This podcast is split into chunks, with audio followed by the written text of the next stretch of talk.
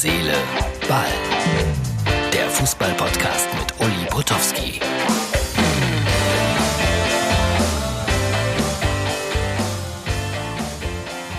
Herz, Seele, Ball plus Tennisball, möchte ich sagen. Ausgabe 228 vom 2. April 2020. Zunächst nochmal Dankeschön an Christina Rann. Es hat äh, ein paar sehr liebenswerte Rückmeldungen gegeben. Das Gefühl, Christina, das du rübergebracht hast, war großartig. Und ich finde, das äh, sollte man nochmal laut sagen. Ja, Corona immer noch das äh, beherrschende Thema, leider auch in Herz, Seele, Ball. Boateng hat seinen Wohnort unerlaubt verlassen, ist dann mit seinem Luxusauto irgendwie in ein anderes Auto reingerauscht, hat die Regeln verletzt und jetzt gibt es eine Geldstrafe vom FC Bayern und der wird dann eingesetzt für den Verein Münchner Krankenhäuser. Dann hat der Unfall ja doch noch in Anführungsstrichen etwas Positives bewirkt. Das hier finde ich lustig, was ich hier gefunden habe. Die Fans von Borussia Mönchengladbach wollen zu einer besseren Stimmung bei möglichen Geisterspielen in der Fußball-Bundesliga beitragen. Es sollen nämlich auf den leeren Stadionplätzen Pappkameraden eingesetzt werden. Aber nicht irgendwelche, sondern, ich sag jetzt mal, mit deinem oder deinem oder deinem Kopf, wenn du jetzt Borussia Mönchengladbach Fan bist, kostet irgendwie um die 20 Euro.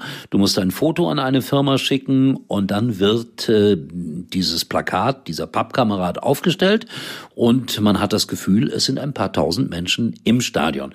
Und wenn dann irgendwann mal wieder die Stadiontore geöffnet werden, dann darfst du dich als Pappkameraden entfernen und mitnehmen. Also tausend sind schon bestellt. Ich stelle mir das gerade mit einem gewissen Schrecken vor, wenn einer 5000 von sich alleine bestellt und 5000 gleiche Personen schauen einem Spiel zu. Und das Schöne ist ja, wird ja dann auch wieder bei uns bei Sky übertragen und dann siehst du dich 5000 Mal auf den Rängen. Boah, was für ein wunderbares Gefühl muss das denn sein?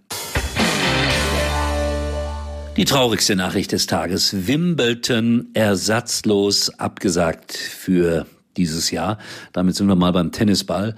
Und äh, Roger Federer, der ja nicht jünger wird, am Boden zerstört. Und das kann ich sowas von nachempfinden. Sein Lieblingsturnier ersatzlos abgesagt. Und dazu fällt mir meine positive Geschichte ein. Wie viele von euch wissen, habe ich viele, viele Jahre lang Wimbledon moderiert für RTL und dann auch noch einige Jahre lang für Sky. Da gab es eine herrliche Sendung, die Wimbledon WG hieß die. Da haben wir Gäste eingeladen. Es war immer Open Door. Jeder konnte reinkommen, wann immer er wollte. War eine ganz famose Sendung. Und im Rahmen dieser Wimbledon-Übertragungen traf ich dann auch mal wieder auf Roger Federer, den ich interviewen durfte. Und äh, der schaute mich so ein bisschen krumm an von der Seite und sagte, hör mal, du bist doch der, der vor ja 30, 32, 33 Jahren da bei, bei RTL irgendwie das schon gemacht hat. Und als ich ein ganz kleiner Junge war, habe ich das schon immer gesehen und fand das immer lustig, wenn du da mit deinen krausen Haaren über Wimbledon berichtet hast. Ich war den Tränen nahe, dass Roger Federer mich kannte als kleiner Junge, als Kind noch und sich erinnerte an die Zeit, als ich bei RTL Wimbledon moderierte und die in der Schweiz tatsächlich RTL geguckt haben. Äh, jetzt kommt aber der Oberhammer. Irgendwie sind wir dann im Laufe unseres Gespräches, das nicht äh, per Mikrofon oder Kamera geführt wurde, darauf gekommen, dass ich gesagt habe, ah, du bist doch irgendwie Testimonial für diese teuren Jura-Kaffeemaschinen aus der Schweiz das sollte ein blöder Gag sein. Ich gebe es zu, ein blöder Gag, so nach dem Motto, ich als kleiner Reporter kann mir das nicht leisten. Was sagt ein Roger Federer? Adresse aufschreiben, ich sorge dafür, dass du eine Jura-Kaffeemaschine bekommst. Und was soll ich euch sagen? Als ich 14 Tage später nach Hause kam, stand da eine nagelneue Jura-Kaffeemaschine mit lieben Grüßen von Roger Federer. Ich finde eine bemerkenswerte Geschichte und ich wollte nicht schnorren, ehrlich nicht. Ich weiß auch gar nicht mehr, wie wir darauf gekommen sind, aber es hat funktioniert. Und wenn ich daran denke, habe ich jetzt gerade wieder eine Gänsehaut.